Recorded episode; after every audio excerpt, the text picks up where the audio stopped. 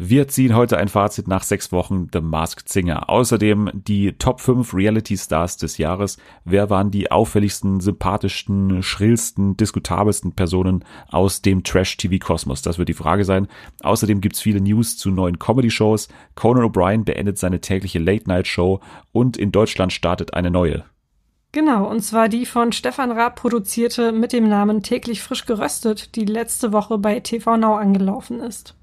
Hat uns nicht ganz so gut gefallen, kann man sagen. Es ist weder täglich noch frisch noch geröstet. Wir haben es trotzdem besprochen. Außerdem erfinden wir eine neue TV-Show basierend auf einem Wikipedia-Artikel und ich verrate, welcher große deutsche TV-Sender mir in die Twitter-DMs geslidet ist. Alles das jetzt bei Fernsehen für alle. TV.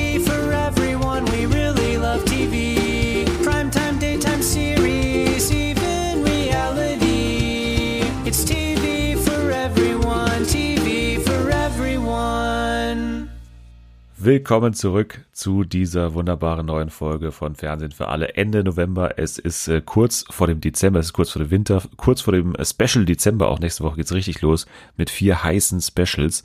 Heute ist aber erstmal ein sehr, sehr heißer Gast da. Also heiß im Sinne von sehr klug, sehr eloquent, sehr lustig. Sie kommt sogar aus HH, aus der Humorstadt Hamburg. Hier ist die äh, längste Praline der Welt. Hier ist Selma. Hi, ja, du hast dich sehr gut gerettet gerade. Ja, ich war mir kurz nicht sicher, ob du gleich hier irgendeinen Medienanwalt einschaltest äh, gegen mich. Aber ich äh, ähm, habe ihn schon auf Kurzwahl, also passt, In, passt Ingolenzen, Ingolenzen genau, wahrscheinlich. Ja. Genau.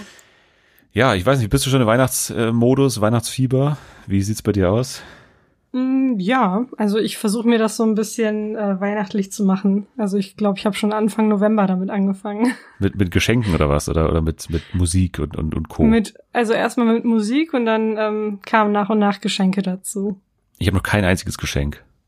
Echt? Ja, dann wird's ja. mal Zeit. Ja, es muss jetzt langsam mal passieren. Aber irgendwie, dadurch, dass man die ganze Zeit zu Hause ist, man, man kommt nicht so an, an Geschäften vorbei, wo man mal irgendwas sieht oder so. Man ist die ganze Zeit zu Hause. Ich habe da Schwierigkeiten damit, bin ich ganz ehrlich. Bin ich ganz ehrlich. Ja, aber das kann ich auch verstehen. Das ist gerade einfach eine seltsame Situation. Was schenkst du mir eigentlich?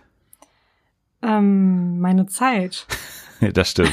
Ja, du bist immer sehr großzügig mit deiner Zeit, muss man sagen. Ja, das, das stimmt. Also, aber was ich mir ja noch gedacht habe, wir haben ja ein Weihnachtsspecial und ich wollte die Chance hier mal in der Sendung dazu nutzen, dass ich dich frage, ob du äh, für uns alle singen willst. Weihnachtssong, wie wär's? Ja, warum nicht? Wenn ja. ich meine Stimme bis daher noch äh, geölt kriege, dann auf jeden Fall. Ja, also muss man es mal noch überlegen, aber das Angebot steht. Also ich meine, wenn alle anderen Lust haben, ich hätte Lust, wenn das musst nur, nur noch du äh, quasi Lust haben, dann, äh, dann machen wir das. Weihnachtsspecial Selma singt. Machen wir so. Bevor wir zu der Top 5 Liste kommen, zu den Reality Stars des Jahres, sprechen wir noch über eine Sendung, die jetzt zu Ende gegangen ist. Am Dienstag knapp unter acht Stunden war es, glaube ich, am Ende lang das große Finale von The Masked Singer. Und es ist ja sehr schön, dass du wieder da bist, denn wir haben ja zusammen den, den Auftakt bestritten und haben ja äh, getippt und jetzt können wir die große Bilanz ziehen. Also wir waren ja gar nicht so schlecht, muss man sagen. Also von neun Tipps, die wir abgegeben haben, weil wir das erste Kostüm natürlich nicht äh, tippen konnten, haben wir am Ende sieben richtig erraten. Da sind wir sehr zufrieden damit wahrscheinlich mit der Quote. Ja, das ist eine tolle Quote. Also vor allem hatten wir auch keine allzu hohen Erwartungen daran. Aber wir haben sie übertroffen. Nee, wir waren wirklich sehr zurückhaltend, haben immer gesagt, wenn wir quasi keine Ahnung hatten, und das war ja auch so beim Anubis und beim Alien, wo wir letztendlich dann falsch waren. Beim Alien mache ich mir ehrlich gesagt gar keine Vorwürfe, dass wir es nicht richtig erraten haben, weil halt in der ersten Sendung das noch überhaupt nicht ersichtlich war eigentlich. Also wir erinnern uns alle noch an den Indizienfilm, wo halt äh, das Alien so zu McDonalds gegangen ist und irgendwie gar nichts da drin war. Und ja, beim Anubis, da bin ich ein bisschen sauer, dass wir uns oder dass ich mich da irgendwie so hab ablenken lassen von diesem Schauspieler-Ding, dass ich dann irgendwie nur auf Schauspieler gegangen bin, weil ich habe ja sogar Ben erwähnt tatsächlich in der Folge. Ist ein bisschen ärgerlich, aber letztendlich können wir nicht meckern, glaube ich. Nee, absolut nicht. Aber wie hat's dir denn insgesamt gefallen? Die ganze Show, das ganze Finale und jetzt auch dann die ganze Staffel im, im Rückblick? Also bis auf die Werbung, die ja natürlich mal wieder ähm, gefühlt 90 Prozent dieser Zeit in Anspruch genommen hat, fand ich das Finale ganz gut. Ich war nicht ganz damit zufrieden, dass das Nilpferd vor dem Alien ausgeschieden ist, aber da werden mir einige wahrscheinlich widersprechen. Aber mit der Gewinnerin, da bin ich mehr als zufrieden. Du bist ja überhaupt kein Alien-Fan, ne? Du bist ja eigentlich nee. das komplette Gegenteil von dieser ganzen Hörerschaft oder Hörerinnenschaft, weil seit der Hashtag Big Böhmi Theory, wo wir nochmal Danke sagen müssen, dass da alle mitgemacht haben, seitdem sind eigentlich hier alle große Fans des Aliens, weil es halt, also ich fand auch nicht, dass es jetzt gesanglich so unbedingt die allerbeste Leistung war oder dass der Promi darunter jetzt so am Ende überzeugend war, aber diese ganze Raterei und dieses ganze Gehypte, das hat mir schon Spaß gemacht, dass wir da irgendwie, ja, so lange eigentlich so ein Rätsel hatten. Ja, das war auf jeden Fall gut gemacht, aber mich hat das, glaube ich, von Anfang an einfach etwas irritiert, wie ProSieben damit umgegangen ist, wie das Ganze aufgebauscht wurde. Es hat mich schon mit dem Monsterchen genervt und mit dem Alien war es nicht besser. Ja, schade. Alien, Alien traurig sein wegen Selma. Ja. Weil äh, Selma nicht mögen Alien. Äh, Alien es überleben wird. okay.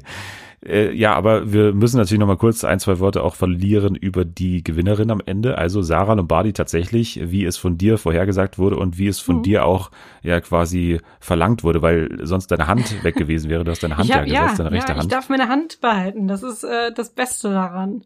Ja, aber fandest du sie auch äh, dann am Ende verdient als, als Gewinnerin? Du warst ja von Anfang an, glaube ich, großer Skelett-Fan dafür, dass ich mit Sarah Lombardi davor irgendwie fast gar nichts am Hut hatte, bis auf das ganze Drama aus ihrem Privatleben, ähm, bin ich wirklich sehr positiv überrascht von ihr. Und natürlich war ich dementsprechend auch von Anfang bis Ende riesiger Fan, weil sie abgeliefert hat mit ihrer Stimme wirklich. Also sie hat, glaube ich, jeden Auftritt, den sie hatte, ja, also klar, es ist immer ein bisschen schwer unter diesem Kostüm, aber sie hat mit den Möglichkeiten, die sie hatte, das Beste draus gemacht. Ich verstehe aber auch Leute, die sagen, hm, das ist halt eine Show, in der es darum geht zu performen und nicht nur um den Gesang. Äh, aber ich verstehe dann nicht, wenn sie sagen, dass es unverdient ist oder ungerechtfertigt, weil sie hat einfach wirklich grandios gesungen und sie hat abgeliefert und das ist für mich letztendlich dann das, was überwiegt und was entscheidet.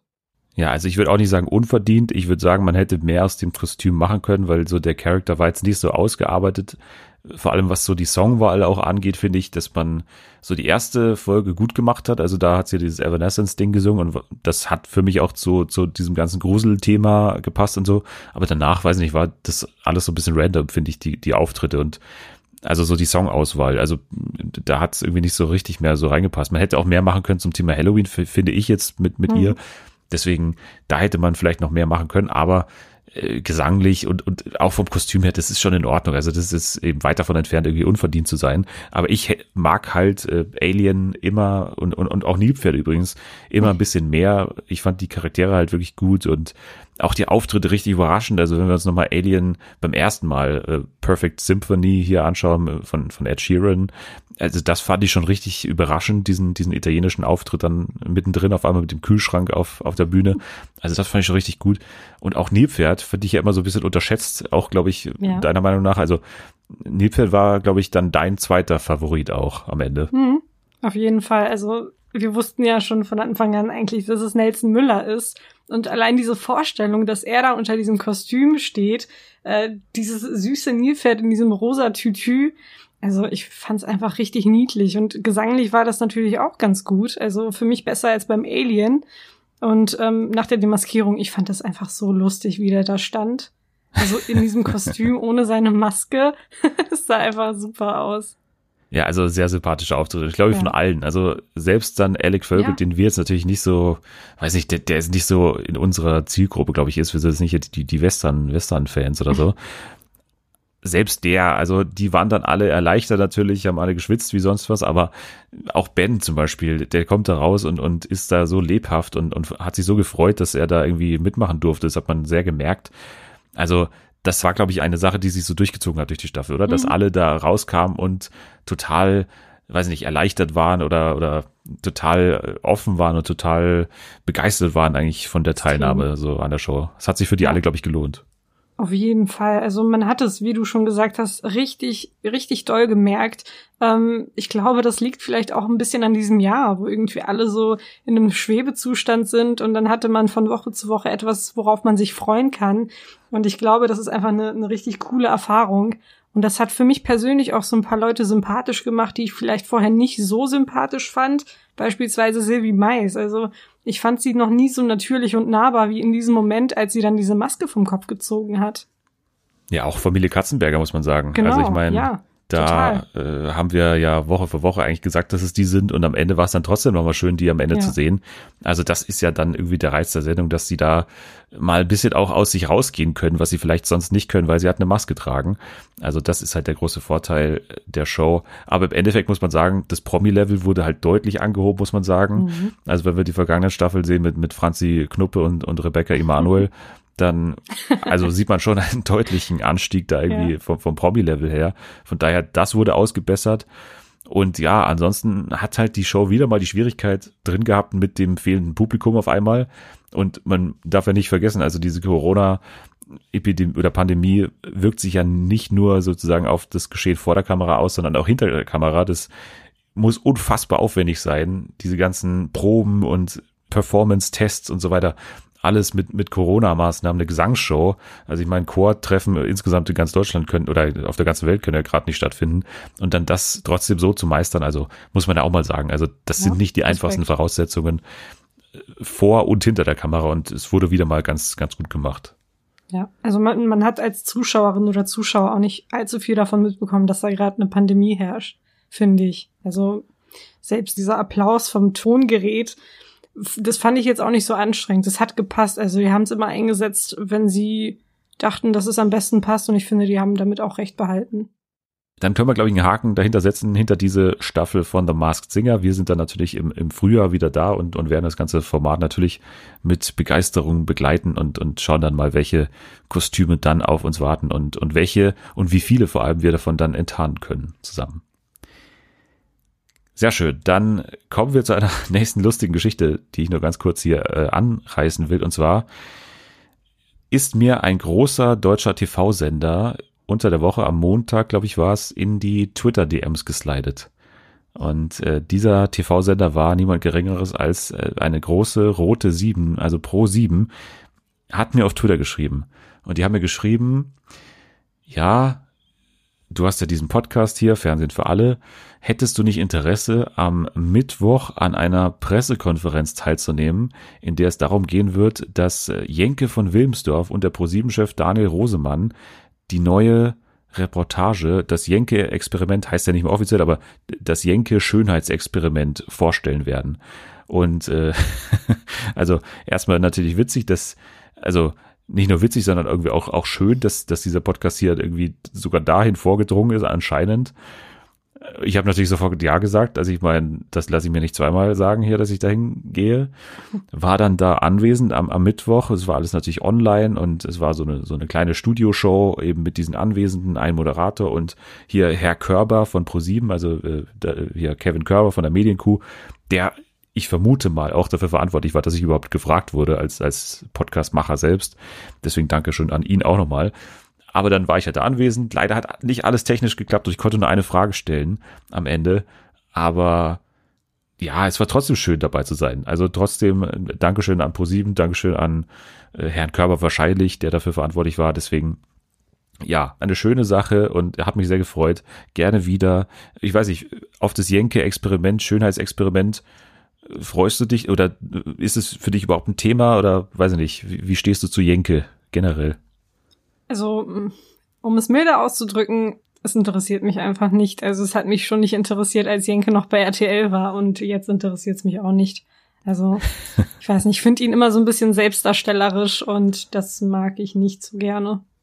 Ja, ich finde es auch immer ein bisschen schwierig, ähm, im Journalismus so stark immer auf die eigene Person zu gehen. Aber im Endeffekt sind halt die Experimente, die er macht, halt auch dafür geeignet. Also das ist ja immer sowas wie, ja, was passiert mit meinem Körper, wenn ich irgendwie nur noch Fleisch esse oder was auch immer. Also solche, solche Nummern hat er damals gemacht und sowas wird es ja auch hier sein. Und das Interessante ist ja, es wird hier ein Schönheitsexperiment sein. Die versprechen ein Experiment, das unter die Haut geht. Das heißt, Jenke wird sich selbst einer OP unterziehen, einer Schönheits-OP.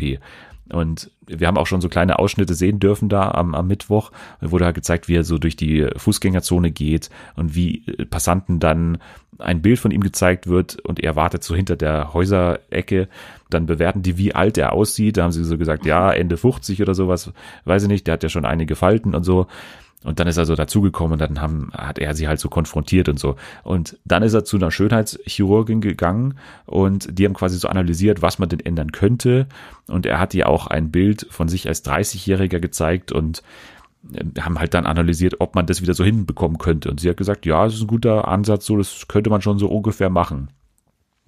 Das Interessante okay. war, dass er dann in der PK mit einer Maske aufgetreten ist, also mit so einer, mit so einer Plastikmaske von sich selbst drauf, damit die anwesenden JournalistInnen eben nicht sehen, wie er denn jetzt aussieht. Also das fand ich als Teaser schon mal irgendwie ganz äh, spannend, so, weil anscheinend ist es ja dann doch eine, eine deutliche Veränderung. Also wenn er dann sich nicht mal so zeigen kann. Also da muss es ja schon auf den ersten Blick gleich auffallen, dass da was gemacht wurde anscheinend. Hm. Deswegen, ich weiß nicht, ob das dich jetzt heißer macht in irgendeiner Form, aber ich glaube, ich werde am Montag mal reinschauen. Ich bin jetzt nicht eingekauft worden von ProSieben dafür. Das ist, es gibt auch kein Geld, was da geflossen ist, aber ich wollte euch nur sagen, am Montag 20.15 Uhr läuft bei ProSieben das Jenke Schönheitsexperiment und wer will, kann es anschauen ich glaube, ich werde mal reinschauen, weil es ist ja schon interessant. Danach wird es ja auch diesen Talk geben mit Vivian Geppert. Also er kriegt jetzt mehr Aufmerksamkeit in kompletten Pro7-Programm und es läuft halt kein Konkurrenzprogramm, auch was mich jetzt so interessieren würde. Deswegen kann man ja mal reinschauen, oder nicht? Ja. Also ich werde mir auf jeden Fall ein paar Bilder anschauen danach. Ich werde nicht in die Sendung reinschauen, aber ich, es, interessiert, es interessiert mich schon, wie er dann aussieht nach den ganzen OPs. Aber auf jeden Fall sehr gutes Marketing von Pro7 mit der Maske. Ja, und auch mit der Einladung von irgendeinem so unseriösen Podcast-Heini. Das, das ist schon eine coole Erfahrung. Ja, finde ich auch sehr nett, nach wie vor, dass, dass da so ein Pups-Podcast hier irgendwie auch da mal eingeladen wird für so eine, so eine hochseriöse Veranstaltung. Okay, dann gehen wir weiter zu unserem Hauptthema eigentlich am heutigen Tag und zwar zu den nächsten Top 5. Wir haben ja schon die Top 5 Dating-Shows des Jahres gemacht, wir haben schon die Top 5 Reality-Competitions des Jahres gemacht. Wenn man das noch nicht gehört hat, unbedingt nachholen in den letzten beiden Wochen haben wir das gemacht. Jetzt werden Selma und ich unsere Top 5 Reality Stars des Jahres definieren. Reality Stars ist eigentlich relativ klar definiert. Das heißt, Menschen, ob prominent oder nicht, ist in dem Fall egal, die in Reality Shows aufgetreten sind in diesem Jahr und die uns in irgendeiner Form aufgefallen sind. Ich weiß nicht, wie du rangegangen bist. Hast du das rein nach Sympathie bewertet oder rein nach sozusagen Aufmerksamkeit, die diese Person bekommen hat oder auch nach Trash-Potenzial? Ich weiß nicht, wie bist du da vorgegangen bei der Zusammenstellung? Ich bin tatsächlich sehr oft nach Sympathie vorgegangen. Ich habe sehr lange mit mir ringen müssen, ob ich eine Person mit aufnehme in meine Liste, die mir nicht so sympathisch war, aber die tatsächlich schon verantwortlich dafür war, dass die Staffel der Sendung, in der sie aufgetreten ist, wirklich sehr, sehr gut war. Und ähm, ja, also ich habe, ich habe, wie gesagt, ich habe mich da echt eher von Sympathie leiten lassen als von Unterhaltungsfaktor ich muss auch zugeben, dass ich ähm, festgestellt habe, wie wenig Trash-TV ich eigentlich gucke im Vergleich zu dir. Also irgendwann fiel es mir extrem schwer, noch eine letzte Person irgendwie zu finden. Äh, und dann habe ich mir natürlich Unterstützung von Natalie geholt, die mir dann so ein paar Sendungen vorgeschlagen hat und gefragt hat, hast du denn an die Sendung gedacht? Hast du denn an die Sendung gedacht? Und dann, äh, ja, kam mir der Geistesblitz und ich habe meine Liste vervollständigen können. Also danke an dieser Stelle, Natalie, für deine Hilfe.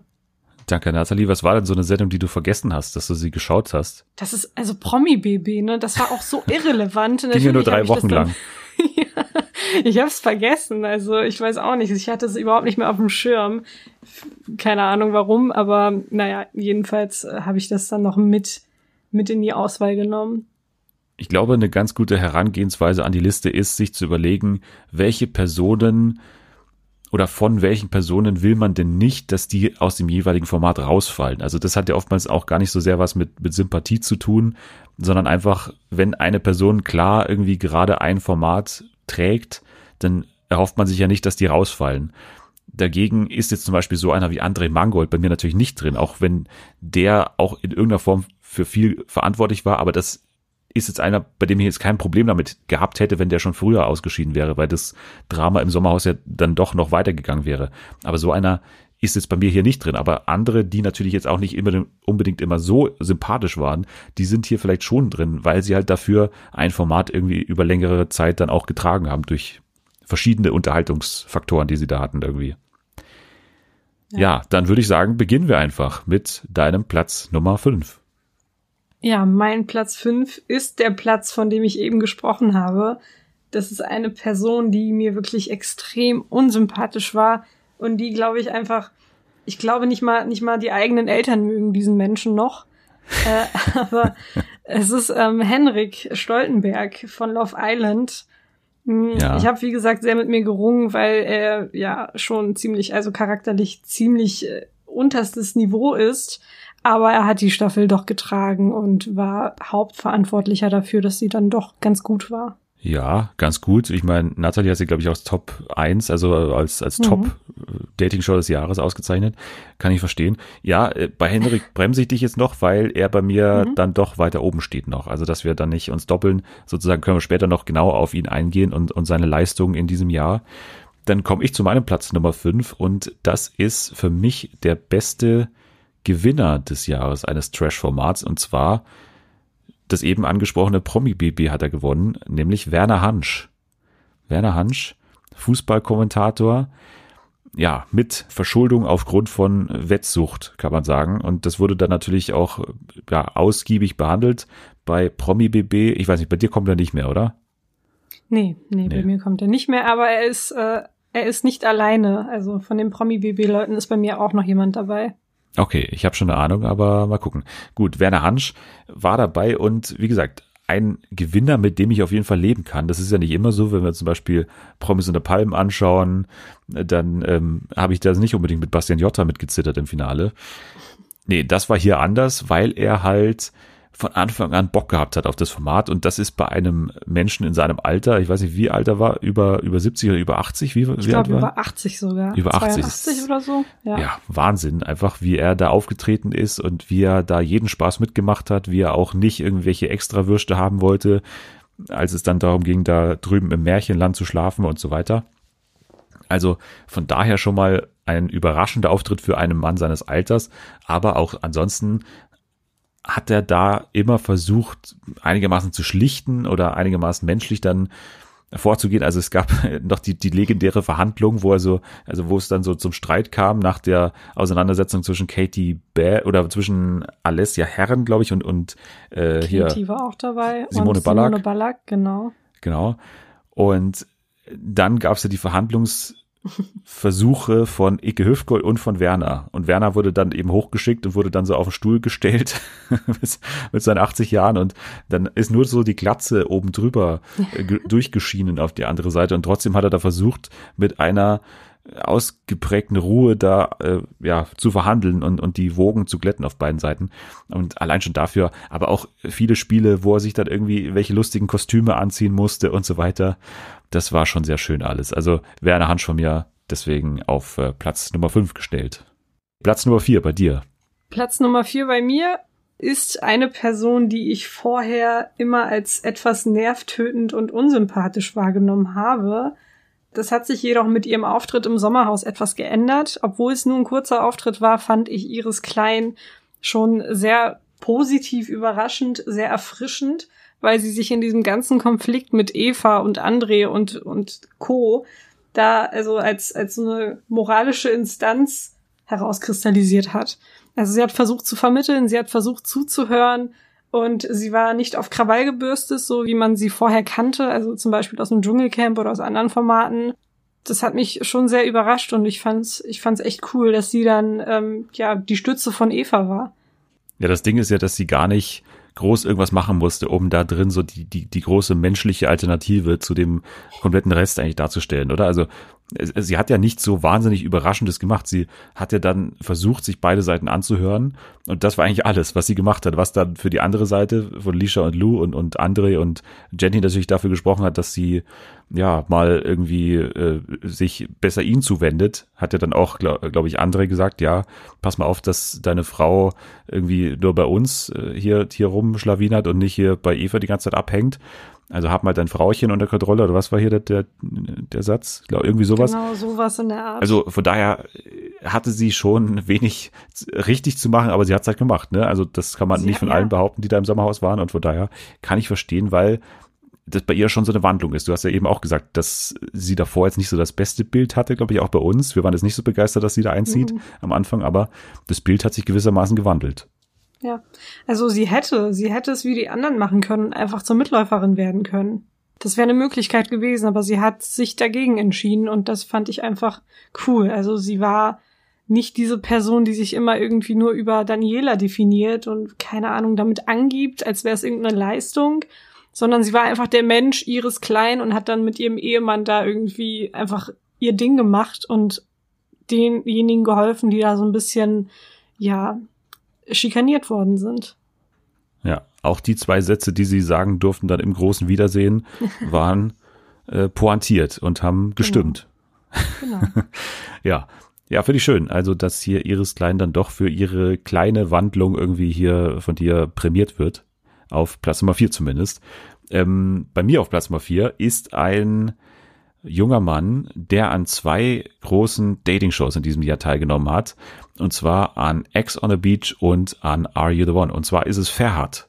Ferhat, der ja ziemlich starke, äh, aufgepumpte Typ, äh, spricht ein bisschen undeutlich, ähm, ist auch ein diskutabler Typ, weil der schon ganz deutlich eigentlich immer so vorgegangen ist, dass er halt weiterhin in den Shows drin bleibt, also möglichst viel Aufmerksamkeit einfach bekommt.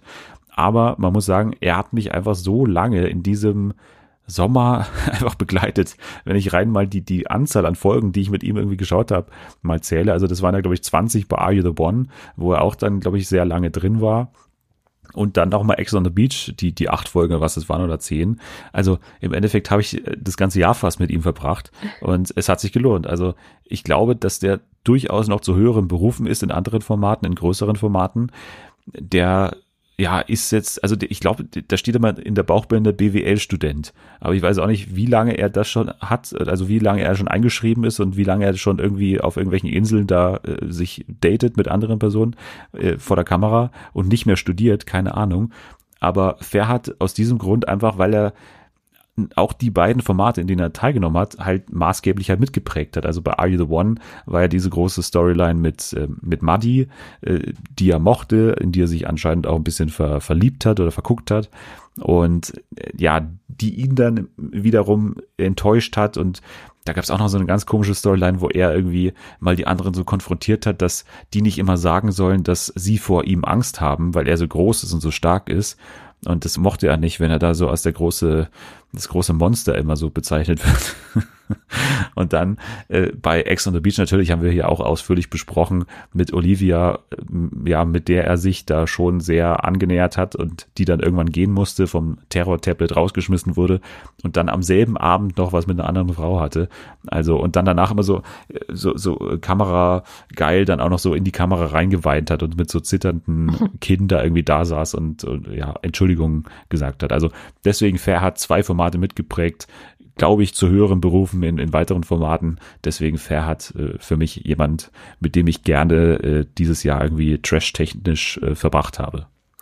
Ja, du scheinst mehr Zeit mit ihm verbracht zu haben als einige Leute mit ihren Familienmitgliedern. Das kann man so sagen. Ferhat ist für mich wie eine große Schwester geworden in diesem Jahr. Das kann man so sagen. Ähm, dann gehen wir schon aufs Treppchen. Platz Nummer drei bei dir. Mhm. Ja, Platz Nummer drei ist ähm, Werner Hanschs Promi-Baby-Kollegin Kathy Kelly, die, äh, ja, vielleicht random, aber ich fand sie einfach richtig sympathisch. Also ich, die Kelly Family ist sowieso so eine Sache für sich. Also ich glaube, bis auf Joey Kelly finde ich die alle ganz knuffig. Aber Kathy Kelly war halt so die Mutti bei Promi BB. Und also meine Lieblingsszene war einfach in diesem Spiel, wo sie da all, also eigenhändig ne diese ganzen Matratzen durch die Gegend geschleppt hat. das ist äh, das war für mich das Highlight dieser Staffel. Und sie hat sich irgendwie um alle gekümmert. Sie hat sich auch im Haus irgendwie um alles gekümmert. Sie war die Person, zu der man hingehen konnte, wenn wenn es einem irgendwie nicht gut ging. Also ich weiß nicht, ich fand sie einfach mega, mega sympathisch und ähm, ja, deswegen hat sie für mich auch den, den dritten Platz verdient. Stimmt, die war letztendlich gar nicht so weit hinten, ne? Die war im Finale ja. sogar. Die war mit Icke und Werner und Misha, glaube ich, im Finale tatsächlich. Ja. Ja, ich meine, es war das große Jahr auch der Kelly Family, also mal ja. wieder, muss man sagen. Also Angelo war in der zweiten Staffel von The Masked Singer dabei als Kakerlake, waren auch dieses genau. Jahr. Und Patricia war bei äh, Big Performance dabei als Adele. Stimmt, ja. ja, und hier Promi BB mit, ähm, mit, wie hieß sie? Kathy. Kathy, genau. Kelly, genau. Kathy Kelly. Nee, aber ich fand die auch gut. Aber für mich hatte sie zu wenig Impact irgendwie auf die Staffel. Also die war schon teilweise unsichtbar. Die hat zwar dann immer mal gute Szenen gehabt und hat auch versucht zu schlichten so und, und war auch so eine erwachsene Person da drin irgendwie unter den ganzen Jungen da mit Alessia und mit, mit Katie und so. Aber ja, finde ich gut, dass du sie hier drin hast, weil die war schon sympathisch und irgendwie passt ja. die ja auch zueinander. Du passt zu Kathy Kelly, finde ich. das, äh, ja, das freut mich, dass du das so siehst. Okay, dann dein Platz Nummer drei an Kathy Kelly. Mein Platz Nummer drei geht an eine absolute Trash Queen, muss man sagen. Das ist so, ich glaube, die einzige, genau, die einzige, die schon wirklich davor eine breite Vita hat im Trash-Universum. Und zwar ist es auch jemand, der ganz kurz im Sommerhaus drin war, nämlich Georgina. Georgina Fleur oh, bei ja. mir auf Platz Nummer drei. Ähm, nicht unbedingt für ihren Auftritt im Sommerhaus, muss man sagen. Also, der war ja wirklich sehr kurz und mhm. äh, ja auch geprägt durch natürlich äh, die Spuckaktion ihres äh, ja leider immer noch Lebensgefährten. Es war wirklich der Auftritt beim Kampf der Reality Stars. Ich finde, das ist mit Abstand eigentlich der beste Auftritt in so einer Show, den ich je gesehen habe, glaube ich, weil da war hat einfach alles gestimmt. Die war sowohl natürlich jemand, der irgendwie Konfro entfacht hat, aber trotzdem irgendwie noch sympathisch war und diesen Spagat hinzubekommen, am Ende dann trotzdem sich immer noch mit allen so umarmen zu können bei der Verabschiedung und so weiter. Also das ist, glaube ich, nicht einfach und das hat sie perfekt gemeistert. Sie hatten einen geilen Kumpel mit äh, Sam Dillon, also die beiden waren ja unzertrennlich und, und war eine gute Allianz da irgendwie beim Kampf der Reality Stars und Ansonsten hat sie sich eigentlich mit allem mal angelegt. Also vor allem so das Zusammenspiel mit Willi fand ich immer interessant, weil äh, das sind natürlich beides irgendwie Ur Urgesteine im, im Trash-Universum und beide wussten so, was der andere, glaube ich, macht. Also beide haben so natürlich kapiert, dass der andere genau weiß, wie er hier die Kameras auf sich zieht und wie er da irgendwie ähm, Screentime bekommt. Deswegen haben sie sich auch, glaube ich, irgendwann begonnen zu respektieren, so ein bisschen. Aber im Endeffekt haben sie auch viele Streits eben miteinander gehabt. Aber grundsätzlich der ganze Auftritt von Georgina beim Kampf der Reality Stars, also lustig in den Spielen, äh, konfro gebracht in diesen Nominierungen am Ende. Und von daher kann ich nur sagen, Georgina, perfektes Trash-Comeback hier, leider eben so früh raus beim Sommerhaus, auch wenn sie dann im, im Wiedersehen ja so ein bisschen wieder aufgetrumpft hat, versucht, versucht hat auch ihre Screentime da irgendwie zurückzuschnattern, weil sie so ganz schnell gesprochen hat. Also von daher Georgina bei mir auf, auf Platz drei eine, eine Wiederkehrerin. Du hast ja, glaube ich, den Kampf der Reality Stars nicht geschaut, deswegen ich, ja, kennst du sie jetzt nur vom Sommerhaus. Ich habe reingeschaut. Ich glaube, ich habe zwei Folgen oder so mitbekommen und äh, ich glaube, es gab auch eine Szene, in der sie sich mit jemandem gestritten hatte. Ich weiß nicht mehr, wer es war. Und dann ist sie irgendwie mitten in der, in der Nacht abgehauen und da in diesen Wald gelaufen. Ja.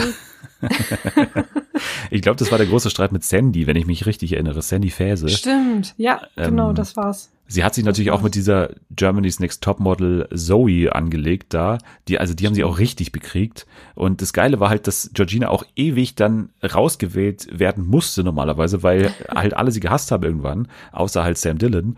Aber sie hat es halt immer wieder geschafft, in den Spielen sich halt zu sichern. Und es war so geil.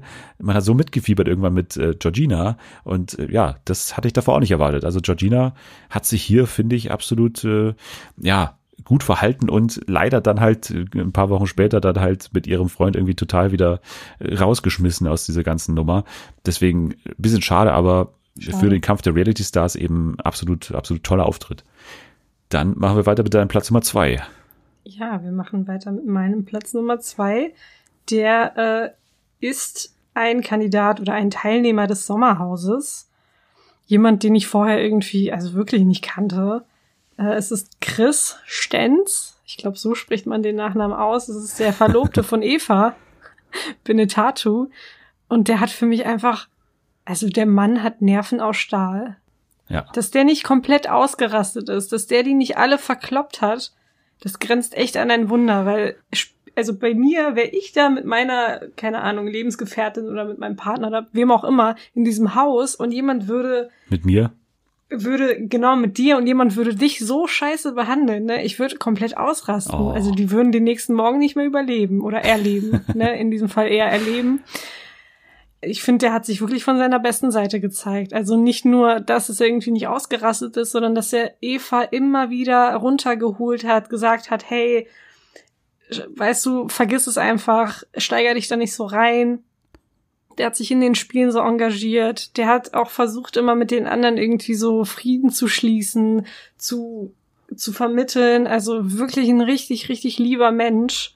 Und der hat es nicht verdient, dass er da so eine, so eine blöde Zeit hatte. Also wirklich, der hat mich richtig, richtig positiv überrascht und ich wünsche ihm alles, alles Gute dieser Welt. Ich hoffe, er wird sehr glücklich mit Eva. Ich hoffe, seine Muskeln werden immer so, so hart sein wie jetzt gerade.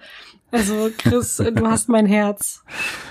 Ja, das geht raus an Chris und natürlich die Szene der Szenen, die wir eigentlich, oder die exemplarisch dafür steht, wie er sich verhalten hat. Also als sie da sitzen beim Weinspiel, die ganzen Männer und Caro versammelt im Wohnzimmer, als dann natürlich Tim, Tim der Schreckliche, irgendwann da ausflippt und sagt, äh, was hast du denn da für eine Ratte? Was ist das für eine Ratte? Und dann hier. mit seinem äh, Rattengesicht. Mit seinem Rattengesicht. Und dann äh, Chris, der einfach daneben steht und sagt, äh, hey, hey, hey, äh, pass mal auf hier, ganz ruhig, ne? Bleib mal ruhig. Ja. ja, aber es war geil. Also muss man sagen, also auch er hatte natürlich so als, als, als Vergleichsmasse daneben sich Leute, die sich halt absolut abgrundtief schlecht verhalten haben.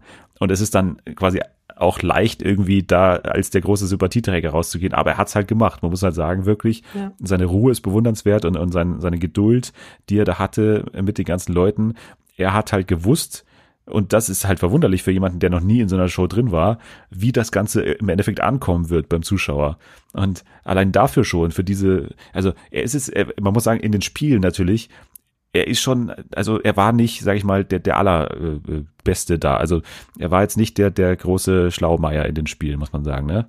Das würdest ja. du auch nicht sagen. Also er, er, hat da nicht mit, mit großen Leistungen geglänzt in den ganzen Wissensspielen. Nee. Aber dafür diese soziale Kompetenz besessen zu haben. Also da zu checken, was kann ich hier machen, damit ich ja hier nicht als der große Verlierer rausgehe, sondern als der große Gewinner. Das hat er halt gecheckt und das ist halt auch was wert, muss man sagen. Auf jeden Fall. Das hat er echt gut gemacht. Genau, dann ähm, bin ich froh, dass hier Chris auch noch erwähnt wurde, bei dir auf Platz Nummer zwei sogar. Ich bin gespannt, wen du auf Platz Nummer eins hast. Da habe ich jetzt gerade gar keine Ahnung mehr, aber okay. Ja, ich glaube, du hast diese Person auch nicht wirklich auf dem Schirm. Okay, ja, dann, dann bin ich gespannt. Mein Platz Nummer zwei erst noch. Es ist eine Person, die du, glaube ich, gar nicht kennst, weil du das Format nicht geschaut hast, wie viele in diesem Land, und das sollten viele auch nachholen, nämlich von Mom, Milf oder Missy, die große Dating-Show bei mir auf Platz Nummer eins der Dating-Shows, und da die große Protagonistin war natürlich niemand Geringeres als Mariam, die Kandidatin, die eine der Milfs, obwohl sie gar keine Mutter ist, eine der älteren Single Ladies eben hier, die ähm, ja um die Hand oder nicht um die Hand angehalten haben, das ist das falsche Bild. Die haben gekämpft hier um die beiden Single Männer, also sowohl um Felix als auch um Marco, also um den Alten und um, um den Jungen. Das ist ja das Format hier, dass verschiedene Altersgruppen hier miteinander daten.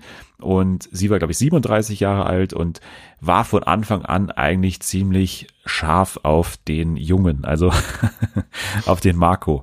Und äh, das hat sie wirklich äh, mit allen Mitteln versucht und ja, war halt da einfach eine geile Dating-Show-Kandidatin. Also was will ich anderes sagen? Die war halt wirklich so, dass sie aggressiv vorgegangen ist in ihrem Werben um den Marco, aber halt auch geile O-Töne gegeben hat, geile, also die hat sich natürlich auch besoffen da drin, ey, das war auch nicht mehr feierlich, da war diese eine große Strandparty da, äh, wo es dann total eskaliert ist mit ihr, als sie dann, ja, also sich erstmal einen Weißwein nach dem anderen reingeschraubt hat und dann aber irgendwann ein kleines Gespräch nur führen wollte mit dem Marco und dann immer wieder zu ihm angetanzt ist, obwohl er auf der anderen, also im anderen Team war und immer wieder auf der anderen Terrassenseite da saß da musste sie immer wieder zu ihm hingehen und hat gesagt, ja, aber Marco, kann ich noch mal ganz kurz mit dir hinten beim Strand sprechen? Und es war halt allen klar, dass sie da halt mit ihm rummachen will, weil das auch davor schon mal passiert ist.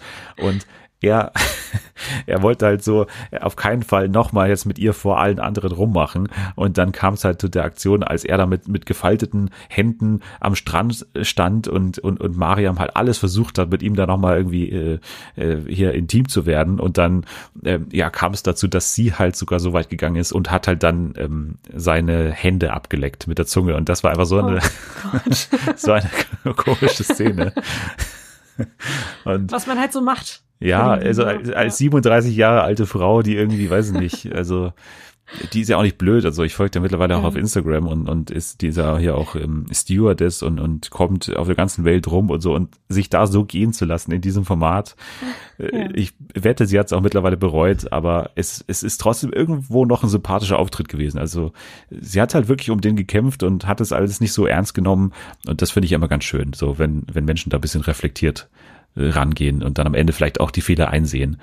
Ja, deswegen Stimmt. Mariam auf Platz zwei bei mir der besten Reality-Stars des Jahres. Ja, bist ja doch eine ganz gute Auswahl, oder? Ja, finde ich auch. Also es ist bei mir wirklich eine, eine gesunde Mischung an Erfahrung mit, mit Georgina als auch komplette Newcomer ja. wie jetzt Mariam, die jetzt äh, so in der Öffentlichkeit auch noch wahrscheinlich noch gar nicht aufgefallen sind. Äh, deswegen bin ich umso gespannter, wer jetzt bei dir kommt. Eine Person, die ich anscheinend nicht auf der Rechnung habe, wie du sagst. Genau. Es ist nämlich auch ein Newcomer aus einer Sendung, die ja ziemlich am Anfang des Jahres erschienen ist. Und zwar The Circle. Oh. Die US-Version. Und mein Platz eins ist der Gewinner dieser Staffel, also dieser oh. ersten Staffel, muss man anmerken. Joey oh. Sasso. Dein nee. äh, Lieblingsmensch, glaube ich. Ich äh, weiß, du mochtest ihn überhaupt nicht. Aber ich mochte ihn. Ich fand ihn richtig cool. Also am Anfang hat er mich so genervt. Ich dachte echt, oh Gott, dieser Macho der wird sich jetzt so aufspielen, der wird mich so hart nerven. Aber von Sendung zu Sendung wurde es irgendwie immer besser. Der hat irgendwie so eine Seite von sich gezeigt, die ich nicht bei ihm erwartet hätte. Der war im Umgang mit den anderen Kandidatinnen und Kandidaten super lieb, ähm, hat die Spiele, die sie da irgendwie spielen mussten, immer richtig gut gemacht. War allgemein ein richtig netter Kerl. Also überhaupt nicht so, wie ich ihn mir am Anfang vorgestellt habe. Nicht dieses dieses, ich glaube, ich hatte selbst so ein bisschen dieses Klischee im Kopf von diesem, keine Ahnung, Typen, der so richtig krass auf sein Äußeres achtet, der ständig irgendwelche Sprüche ablässt. Weil so kam er am Anfang auch rüber, aber ich glaube, das war einfach, das war einfach eine Fassade, die er dann nach und nach äh, ablegen konnte. Und ja, am Ende hat er halt gewonnen, mehr als verdient für mich. Ich, ich glaube, du siehst das ein bisschen anders, aber das war für mich die positivste Überraschung in einem Trash-Format in diesem Jahr ich sehe es gar nicht so stark anders wie du. Also ich okay. fand ihn halt so ein bisschen unauthentisch einfach und ich hätte es dann am Ende, weiß nicht, einer anderen Person irgendwie mehr gegönnt, weil diese ganze Nummer mit Shabam, daran kann ich mich noch erinnern, diese, diese Freundschaftsliebe, die die da irgendwie virtuell aufgebaut haben. I love him und er ist so great und weiß ich nicht, was die da alles sich an den Kopf geschmissen haben. Also das war für mich einfach nicht so, das habe ich ihm nicht abgenommen so diese übertriebene Art, das ist einfach nicht, nicht, nicht meins. Aber äh, so, er hat das Format natürlich geprägt und er war auch wirklich nett. Also allein, dass er äh, so, so äußerlich eben so eine andere Seite von sich gezeigt hat. Am Anfang ist er angekommen und hat sich als, glaube ich, der Nachfolger von, von hier Robert De Niro irgendwie ausgegeben, ja, genau. weil er irgendwie auch da aus, aus Queens oder nee, aus, aus uh, New Jersey wahrscheinlich kommt und, und halt auch so spricht mit diesem, mit diesem Akzent oder Dialekt und halt auch die Haare so hat und was weiß ich. Also der hat da am Anfang ganz anders gewirkt, wie er dann tatsächlich war. Und das ist ja auch dann was, was man sehen will. Also, dass jemand sich so entwickelt. Deswegen finde ich es nicht so verkehrt, aber ich hätte ihn nicht auf, auf Platz eins hier gestellt. Ich habe auch kurz über ihn nachgedacht, aber selbst in der Staffel, glaube ich, fand ich da irgendwie Shabam zum Beispiel irgendwie cooler so. Den fand ich zum Beispiel irgendwie unauthentisch. Ich fand den immer so ein bisschen sneaky. Ich hatte das Gefühl, der war nicht so, wie er sich da gegeben hat. Dann bin ich jetzt mal, okay, ich bin nicht mehr gespannt. Ich weiß ja jetzt eigentlich, ich kann es mir, ich kann es mir aus dem Gesagten irgendwie herausschließen, ja. wer dein Platz eins ist. Ja, absolut. Also dein Platz Nummer fünf ist mein Platz Nummer eins. Henrik. Ganz klar. Also ein Format, was vier Wochen lang dauert, so zu tragen, von Anfang bis Ende. Er war von Anfang bis Ende drin von Anfang bis Ende war seine Storyline mit Abstand die spannendste, diejenige, die halt alles geprägt hat. Die anderen Storylines sind dann nicht im Ansatz rangekommen. Ein Kandidat, der auch natürlich jetzt für andere Formate auf jeden Fall interessant ist, der jetzt auch irgendwie noch in die Schlagzeilen kommt mit seiner Trennung von seiner Sandra, hieß sie, glaube ich. Sandra, ja. Also das ist auf jeden Fall die Trash-neue Deckung des Jahres. Henrik, auf jeden Fall. Also da gibt's für mich gar keine Diskussion, da habe ich gar nicht lange überlegt. Henrik hat Love Island quasi gemacht in diesem Jahr, hat das ausgemacht, das Format. Er war natürlich nicht der sympathischste oder hat sich natürlich auch falsch verhalten. Aber er ist halt so ein Fall, wo ich wieder sage, auf keinen Fall hätte ich gewollt, dass der früher rausfliegt. Also dann wäre die Staffel fast schon zu Ende gewesen in gewisser Hinsicht. Also dann hätten wir auskommen müssen mit Anna und Mark. das äh, hätte, glaube ich, keinem äh, von uns beiden gefallen zum Beispiel. Nee. Also da war man noch froh, dass Hendrik da drin war, der mit seinem Bon Schlonzo und Schlobbiger Lopez und alles Mögliche da äh, ein neues Vokabular irgendwie auch unter die Leute gebracht hat. Also er war halt sehr erfrischend irgendwie. Es ist äh, so eine Person, der, der jetzt auch nicht komplett blöd ist und so, der natürlich auch gewusst hat, was er da macht und, und wie er da vorgehen muss und trotzdem aber noch dann in manchen Situationen trotzdem irgendwie aufrichtig gewirkt hat, finde ich. In manchen Gesprächen am Ende dann mit Aurelia, das war am Anfang, wo er sich da so entschuldigt hat und so für alles. Da war es noch ein bisschen unauthentisch und so, da musste er es ja. sagen. Aber am Ende, wo dann auch Aurelia sich wieder ein bisschen beruhigt hat, da finde ich beide haben sich da gut verhalten im Endeffekt, weil beide haben dann irgendwie gesagt, ja, im Endeffekt ist es eine Show, ich weiß, und es ist bestimmt schwierig gewesen, wenn du da drüben warst und da einfach eine neue Frau kennengelernt hast in diesem anderen Camp und dann wieder zurückkommst. Das ist ja für dich auch irgendwie eine komische Situation und da waren sie dann beide irgendwie wieder sympathisch und haben da irgendwie reflektiert über die Sache gesprochen, so. Deswegen finde ich auch eben beides bei ihm halt irgendwie gut. Also sowohl diese, diese, ja, ganz klare Rolle, die er gespielt hat, als auch eben dann seine aufrichtige Seite, die er auch mal gezeigt hat. Und das ist halt genau das, was ich halt äh, ja suche in so einem Format. Deswegen Hendrik bei mir auf Platz Nummer eins.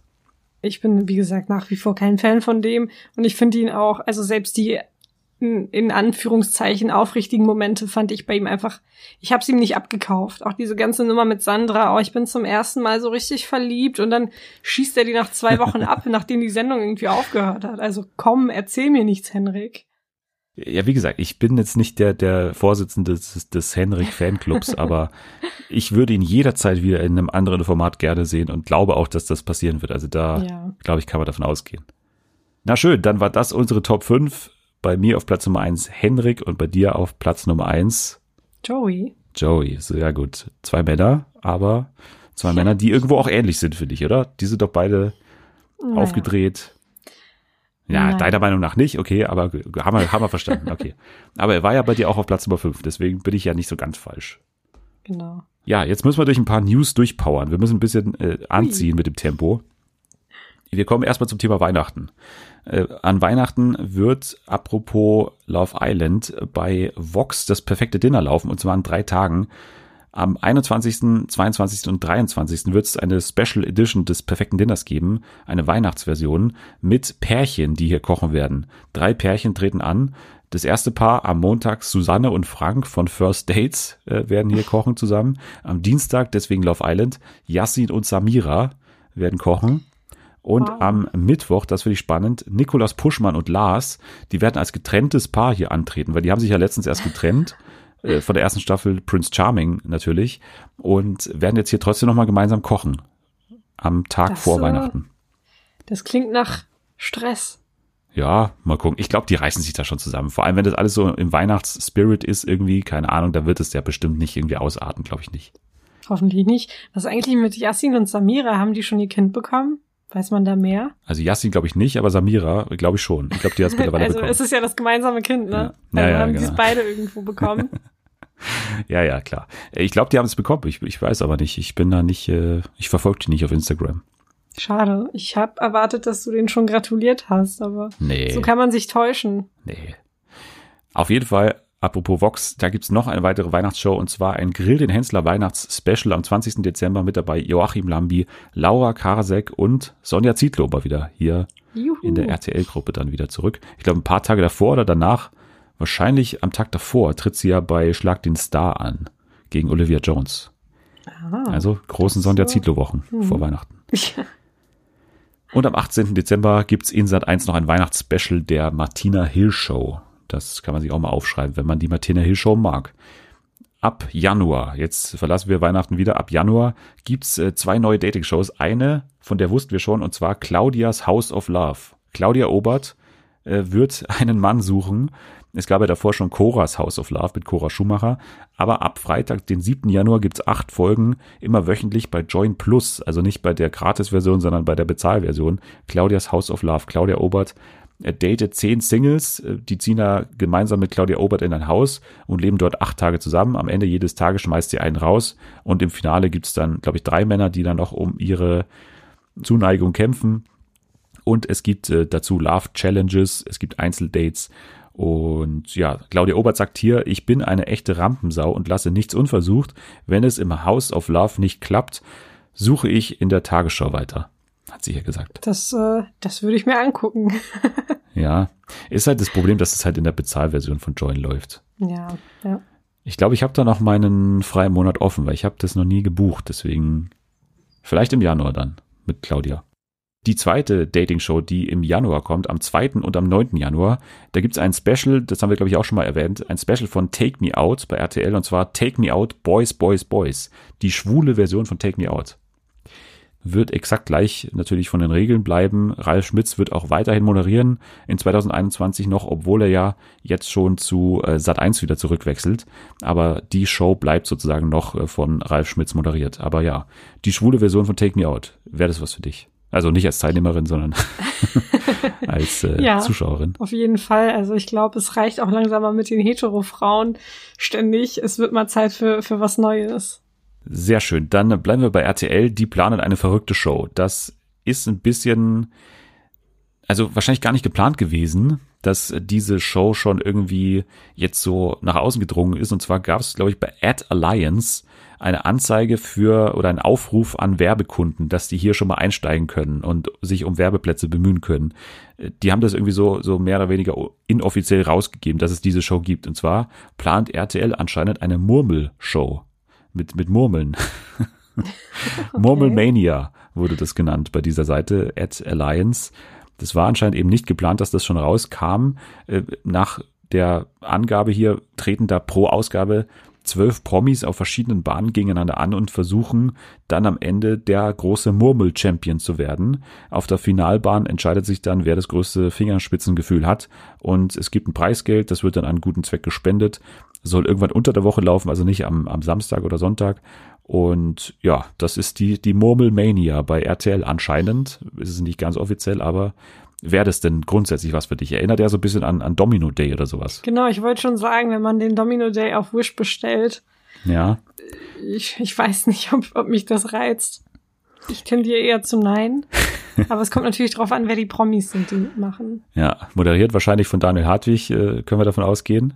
Hm. Oder von Jan Köppen, das würde ich mir vielleicht wünschen, weil Stimmt. es erinnert mich auch so ein bisschen an die Flummi Open. Bei Rocket Beans TV gab's die mal.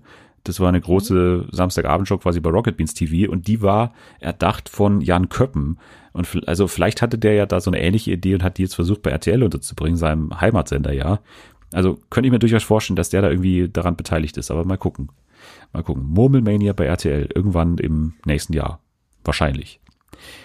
Dann geht's weiter mit einer neuen Sketch-Comedy-Show im ZDF und zwar eine weibliche Sketch-Show, Queens of Comedy. Sechs Folgen, die Ausstrahlung ist noch nicht bekannt, es wird jetzt, glaube ich, gerade erst gedreht. Die Hauptrollen und die Schlüsselrollen hinter der Kamera sind weiblich besetzt. Mit dabei Annette Frier, Diana Amft, Gisela Schneeberger, Gisa Flake, Joyce Ilk, Ina Paule Klink, Dela Dabulamansi und Maria Clara Kroppler. Also durchaus ein interessanter und, und prominenter Cast. Es gibt auch männliche Nebendarsteller wie zum Beispiel Edin Hasanovic, Henning Baum und Phil Laude. Klingt interessant. Klingt ganz gut, dass die das machen. Wir gehen trotzdem gleich weiter zum Pro 7. Da gibt's eine neue, ich habe es mal hier genannt, Lachshow. Oder eigentlich ist es eine Nicht-Lachshow. Und zwar, ja, heißt die Pokerface nicht lachen. Und das ist interessant, weil es ja eine sehr, sehr ähnliche Show demnächst auch bei Amazon geben wird. Also dieses LOL, Last One Laughing, was ja schon bekannt war, das, was da gedreht wird. Das war ja diese Show, die moderiert werden soll von Michael Bulli-Herbig mit Anke Engelke, Barbara Schöneberger, Caroline Kebekus, Max Giermann, Kurt Krömer, Vigal Boning, Thorsten Sträter, Rick Cavanian, Mirko Nonchev und Teddy Tecklebrand bei Amazon. Und jetzt eigentlich exakt das gleiche. Am 7. und 14. Januar um 20.15 Uhr zunächst zwei Folgen bei Pro7. Also es treten hier 16 Prominente in vier Teams mit je zwei Paarungen gegeneinander an und sie dürfen halt nicht lachen.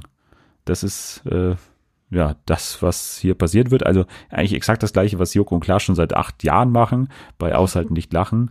wird jetzt hier in zwei Shows, eine bei Pro7 und eine bei Amazon, dann nochmal größer und mit mehr Budget wahrscheinlich ausgestattet. Tippe ich jetzt mal einfach. So klingt's auf jeden Fall.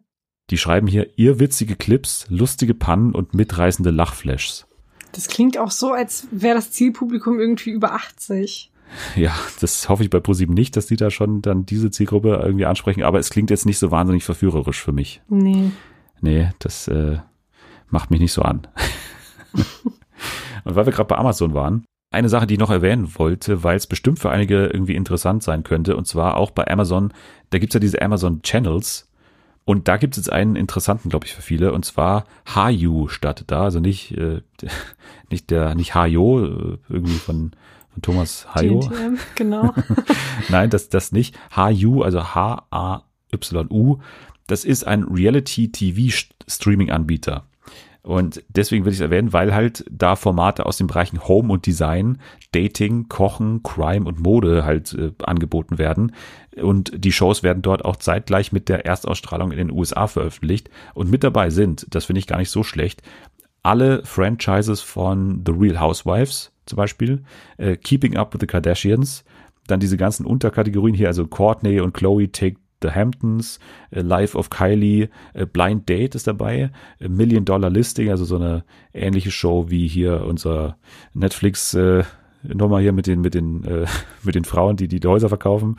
Äh, Killer Siblings, Snapped, Below Deck, Queer Eye for the Straight Guy und viele mehr. Also das sind schon interessante Formate, glaube ich, für einige.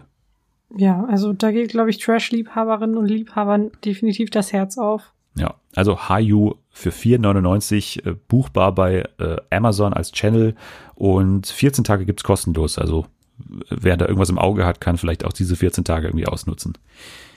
Okay, und dann wollte ich noch eine Sache erwähnen und zwar ein Ende einer Ära. Und zwar das Ende der Ära von Conan O'Brien, beziehungsweise nicht ganz, denn Conan wird im Juni, glaube ich, hieß es jetzt genau, seine tägliche Late-Night-Show beenden. Also er wird nicht mehr täglich laufen, sondern er wird mit einer wöchentlichen Show noch zu HBO Max wechseln. Das heißt, es ist noch nicht das Ende von Conan als Late-Night-Host quasi, aber das Ende von der täglichen Show. Die macht er jetzt, glaube ich, seit 28 Jahren oder sowas.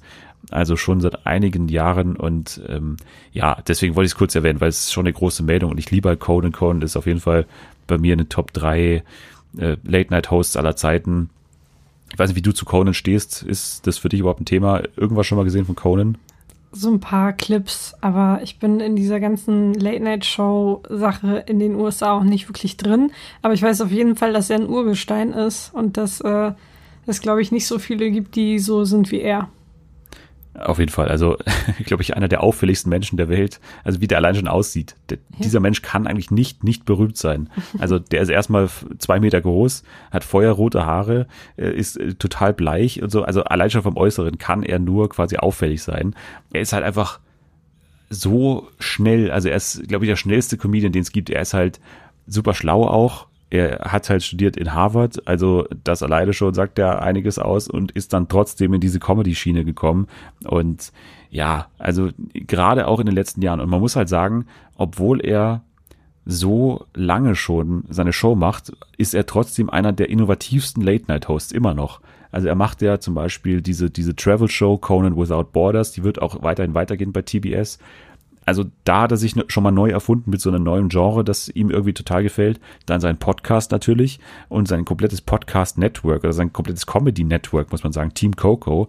Also da, da laufen ja mehrere Podcasts drunter und auch so, so Comedy-Shows. Also so, so er, er tourt so mit verschiedenen jungen Comedians durch die ganzen USA und hat so, so Live-Shows wo er dann auch immer sogar mitfährt im Bus. Also der macht schon wahnsinnig viel und, und er findet sich immer neu. Allein schon, dass er jedes Jahr auch eine Show macht bei der Comic-Con zum Beispiel. Also er ist halt in dieser Nerd-Bubble so irgendwie auch drin und ja, ist halt bei jungen Leuten vor allem total angesagt immer noch, muss man sagen, weil man muss sich nur mal, das empfehle ich wirklich jedem, diese, ich weiß nicht genau, wie sie heißt, Conan Can't Stop oder sowas. Das ist eine große Dokumentation, wo es quasi um die Zeit geht, als er damals bei der Tonight Show ja rausgeflogen ist aufgrund von schlechten Quoten und dann quasi ein Jahr auch komplett durch die USA getourt ist und äh, also unfassbar, wie der gefeiert wird da überall. Und ähm, ja, einfach ein cooler Typ, äh, wirklich ein, ein total offener und, und äh, ja, sehr progressiver, eingestellter auch Typ, der super schlau ist und äh, super lustig ist. Deswegen freue ich mich, dass es weitergeht. HBO Max ist halt die Sache, weiß man nicht ganz, wie das hier in Deutschland sein wird. Gibt's ja nicht, soll es auch nicht geben, weil das ja alles in Kooperation mit Sky dann weitergehen soll. Deswegen ist es ein bisschen fraglich, was da passieren wird. Aber ich hoffe, wir sehen trotzdem irgendwie noch äh, Conan auf YouTube oder sowas. Das äh, haben sie sich hoffentlich in den Vertrag schreiben lassen, dass die YouTube-Videos hoffentlich trotzdem bleiben. Bestimmt. Jawohl, dann kommen wir darüber jetzt zu einer äh, Late-Night-Show, die wahrscheinlich nicht irgendwie 28 Jahre laufen wird, tippe ich jetzt mal. ja. Aber auch von einem ja, deutschen Showmaster äh, hinter den Kulissen erdacht wurde. Und zwar niemand Geringeres als Stefan Raab. Hat bei TV Now vor einiger Zeit überraschend bekannt gegeben, dass dort eine Late-Night-Show jetzt äh, ansteht von ihm. Und zwar heißt die täglich frisch geröstet. Ähm, genau. Der Titel ist schon mal gewöhnungsbedürftig.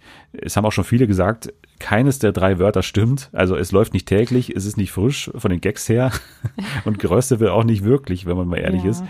Aber ja, du hast es auch gesehen, so zum Teil. Du hast, glaube ich, die erste ganz gesehen, oder? Und die zweite genau. so halb? Genau, die erste habe ich mir tatsächlich komplett angetan. Und die zweite, da habe ich nach dem Stand-up-Part direkt abgebrochen, weil es einfach, es ging einfach nicht. Es war wirklich, äh, es hat wehgetan.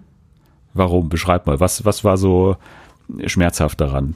Also das Konzept ist ja, dass jede Woche ein anderer Prominenter da die Sendung moderiert und dass dann ein anderer, ja ein Comedian, ähm, quasi die Person roastet. Also am Anfang macht der Comedian das halt in einem anderen Raum und kommentiert dann immer wieder die Sachen, die der Host sagt. Und dann werden sie zusammengesetzt und dann geht das Roasten weiter. Und in der ersten Sendung war das Duo, also das Duo bestand aus Ralf Möller, der irgendwie kein anderes Thema außer Gladiator hat gefühlt oder Mallorca. Und ähm, der, der Typ, der ihn roasten musste, war Olaf Schubert. Tollster Comedian des Landes. Und das war wirklich von Anfang bis Ende kompletter Cringe. Also es wurde die ganze Zeit von diesem High-Alarm auf Mallorca gesprochen. Und für mich, wenn ich diese Sendung benennen dürfte, würde sie Cringe-Alarm auf Mallorca heißen, weil es wirklich von Anfang bis Ende richtig, richtig unangenehm war. Es gab so eine Intro-Matz für Ralf Möller die war wirklich schon eine Katastrophe. Also das war mir peinlich. Ich hatte Fremdscham-Gänsehaut am ganzen Körper gefühlt. Und dann äh, hat der Möller auch noch angekündigt, wer nächstes Mal da ist. Und ich zitiere, da hat er gesagt, am Mittwoch moderiert Jorgo González die Show. Da sage ich jetzt schon mal, hasta la vista, Jorgo. Und dann kam so ein eingespielter Lacher und ich bin im Erdboden versunken. Das war mir so peinlich. Wie konnte der das da einfach sagen, ohne dass, ohne dass er selbst da im Erdboden versinkt? Also schlimm, wirklich schlimm. Und wie konnte Stefan Raab in der Regie sitzen und das, das irgendwie gut befinden? Das es gibt irgendwo auch nicht. das Zitat von ihm, von Stefan Raab. Ja, er war überrascht, wie gut das Ralf Möller in der ersten Show gemacht hat. Da frage ich mich auch langsam, also, äh, also ich habe mittlerweile nicht mehr den Drang, dass irgendwie Stefan Raab ins deutsche Fernsehen zurückkehrt. Wenn er da irgendwie, also das kann ja nicht sein Ernst sein hier. Das, das kann ja nicht sein. Witz. Nee, also vor allem, keine Ahnung, ich habe das Gefühl, Ralf Möller dachte, der ist zu Hause, dann hat er irgendwann Zigarren rausgeholt und Whisky und hat da angefangen mit Olaf Schubert zu rauchen und zu trinken, als wäre das so eine Bar in den 60ern. Also richtig, richtig unangenehm. Das hat mich an so eine Show erinnert, die ich als Kind mit meinen Cousinen und Cousins produziert habe. Ich glaube, die war vom Niveau her sogar noch ein bisschen besser als, als das. Ich habe dir auch schon geschrieben, also jeder von uns beiden hätte das besser gemacht und das ist ja. keine Selbstüberschätzung. Das ist unfassbar. Also wie beide auch völlig verloren sind in, in, ihren Rollen. Also Ralf Möller wirkt wie sediert in dieser ersten ja. Show. Der wirkt wie benommen irgendwie die ganze Zeit. Der liest ja. da starr seine Sachen ab vom Teleprompter. Hat die auch einigermaßen gut gelernt. Also er stammelt jetzt da nicht so rum. Aber also Timing und alles drum und dran, was dazugehört zu so einem Host, also das stimmt alles hin und vorne nicht. Und mhm. auch Olaf Schubert, ich muss sagen, ich finde, Olaf Schubert ist nicht der allerschlimmste von diesen deutschen Comedians. Ich finde den manchmal in Ordnung so. Nicht super lustig, aber ich finde den manchmal in Ordnung. Auch in der Heute-Show, manchmal finde ich ihn in Ordnung. Aber in diese Roast-Rolle passt der halt aber mhm. null rein. Also der ist ja gar nicht so gemein in seinem Humor. Und man merkt auch, dass er dann gar keine Lücken so füllen kann mit irgendwelchen Gemeinheiten, weil ihm dazu gar nichts einfällt. Also ich glaube auch, der hat mitten in der Show auch realisiert, wo bin ich hier, was mache ich hier eigentlich? Was, was, was soll ich ja. dem jetzt sagen? Da macht er alles falsch. Also ich könnte dem jetzt, könnte ihn jetzt so fertig machen, aber im Endeffekt muss ich es auch nicht. Also warum auch?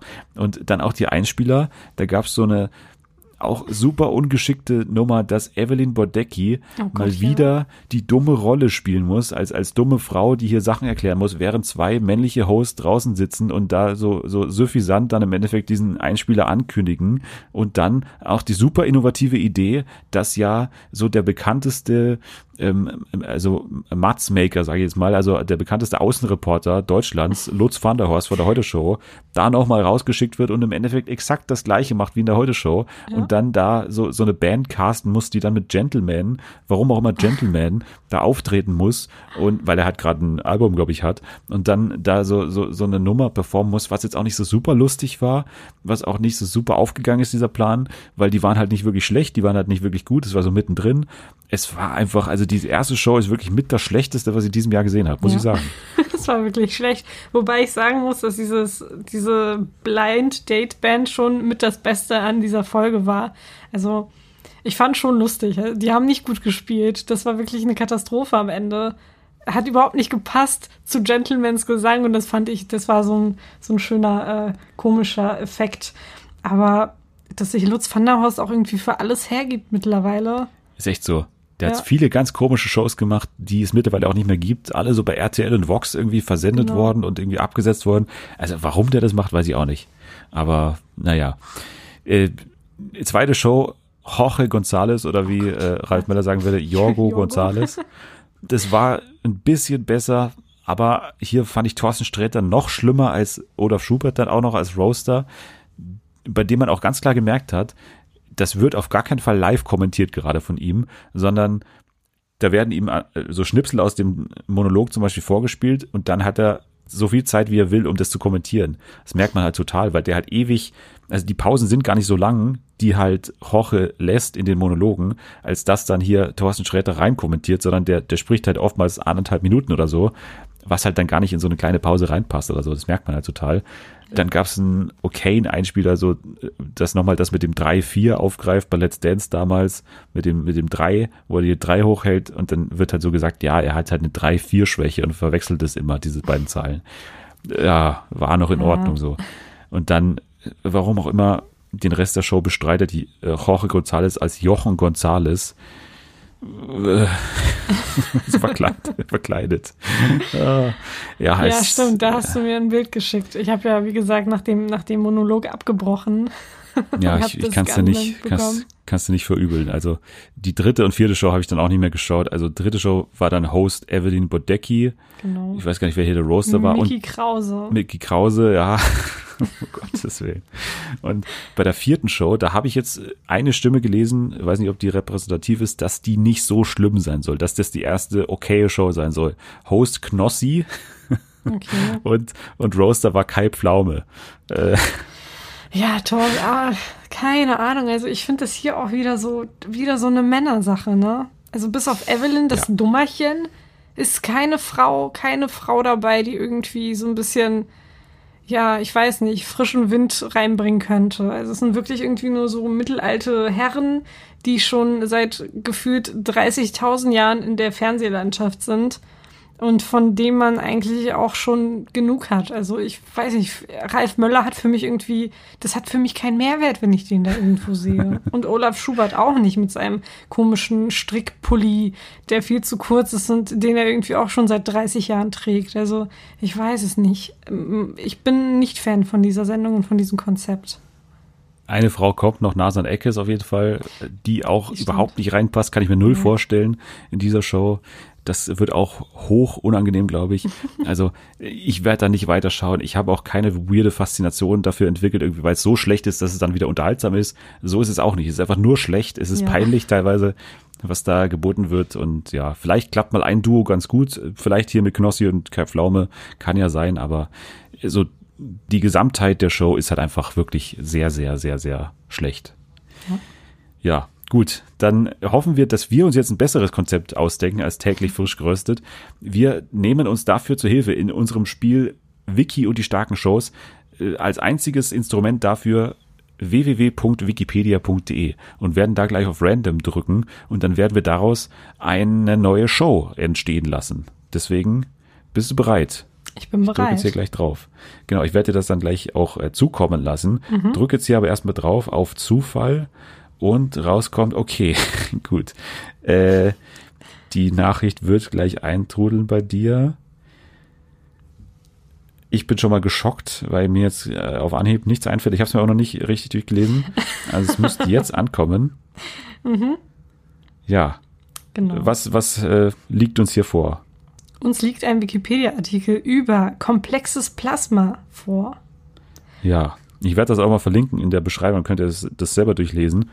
Ja, komplexes Plasma heißt es genau. hier. Also komplexes und staubiges Plasma besteht aus einem physikalischen Plasma, in dem sich zusätzlich Teilchen in der Größe von etwa 10 Mikrometer befinden, glaube ich, heißt es. Also, ja, wir sind hier in der Welt der hm. Physik. Genau. Ähm, Toll, das ist natürlich mein Fachgebiet als jemand, der absolut nichts mit Naturwissenschaften anfangen kann. Ja, und es sind hier auch gar keine Bilder dabei. Da habe ich jetzt ein bisschen drauf ja. gehofft, dass wir da vielleicht irgendwas ja draus machen können. Glaube, wir hatten auch schon mal eine Physikshow. Ja, ich glaube auch, das ist der kürzeste Wikipedia-Eintrag, den ich äh, in den letzten paar Wochen und Monaten gesehen habe.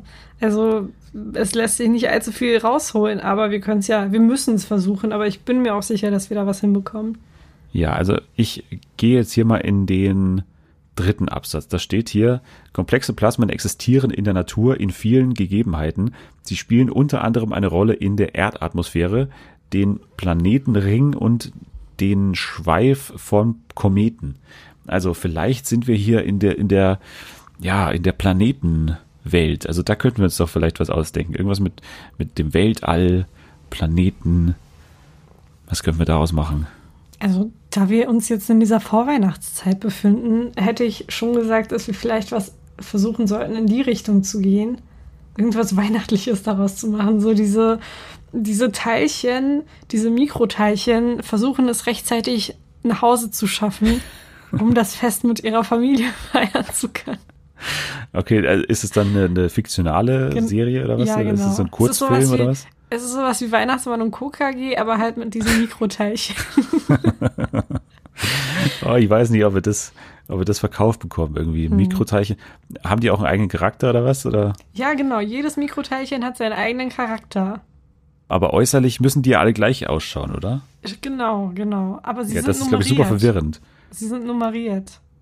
Okay, jeder hat so, so, so eine Ziffer auf dem genau, Bauch. Genau, oder, oder jeder hat eine Cappy auf, so in einer anderen Farbe.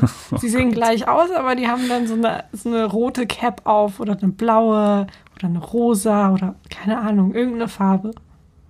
Ja, ich lese ja auch das Wort Parabelflüge.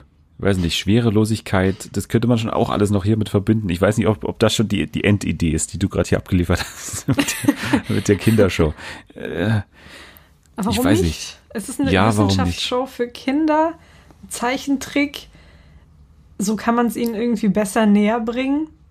Ja, ist ein sehr spitzes Publikum, würde ich sagen, aber ich bin auch dabei. so, so junge Kinder, die aber schon für Physik sich interessieren sollen, oder genau, was? Genau. Oder erklären die auch andere Zusammenhänge irgendwie aus der Welt der Naturwissenschaften, oder? Die erklären auch andere Zusammenhänge. Ich würde sagen, die Protagonistinnen und Protagonisten sind diese Mikroteilchen und die erklären dann jede, jede Woche oder keine Ahnung, in welchem Intervall das laufen soll, äh, diese naturwissenschaftlichen Zusammenhänge. Okay, und das ist so ähnlich wie Karius und Baktus dann, oder was? Ja, ja. Aber dann, also, dann brauche ich aber von dir und von mir jetzt auch so, so einen Pitch, zumindest für zwei Charaktere oder so, die da irgendwie okay. die Hauptcharaktere sind. Ich würde einen äh, Mirko nennen. Ähm, okay. wegen, wegen Mikro. da müsste man zwei Buchstaben umdrehen. Okay. Äh, Mirko-Teilchen okay. würde ich sagen. Also Mirko ist äh, halb Italiener mhm. und äh, ja, hat auch so einen italienischen Akzent, würde ich sagen. Mhm. Hat auch dann äh, durchaus so einen, so einen integrativen Charakter, diese ganze Show, würde ich sagen. Mhm. Der ist so ein bisschen so ein tollpatschiger Typ, würde ich sagen. So der, der Willi von Biene Meier, so analog hier in der Mikro-Teilchenshow. Okay. Ja, damit kann man auf jeden Fall was anfangen. So, und würde, was haben wir da daneben für einen Charakter? Ich würde sagen, das ist ein weiblicher Charakter mit dem Namen Plasmara. Ich finde, Plasmara könnte zum Beispiel aus der Türkei kommen oder aus dem Iran, um das noch ein bisschen integrativer zu machen. Okay. Und äh, sie ist so diejenige, die auch mal äh, dem, dem Herrn Mirko hilft, weil er sich manchmal auch verliert in diesen ganzen naturwissenschaftlichen Definitionen und so weiter und so fort. Er schweift dann immer mal wieder ab und sie holt ihn dann zurück. Ist sie so ich die Strenge? Oder was? Sie ist nicht die Strenge, aber sie ist sich auf jeden Fall dessen bewusst, dass sie da einen Bildungsauftrag haben und dass sie das dann irgendwie auch an die Kinder weitervermitteln müssen und nicht ständig abschweifen. Der, der Trottelige und die Professionelle, könnte genau, man so genau, sagen, oder? Genau. Ja. Genau, und, und wo läuft das? Im Kika oder was? Genau, im Kika läuft das. Und, und, und täglich oder wöchentlich? Welche Uhrzeit schwebt ihr davor? Also ich würde sagen täglich, vielleicht. Wann gehen Kinder heutzutage schlafen?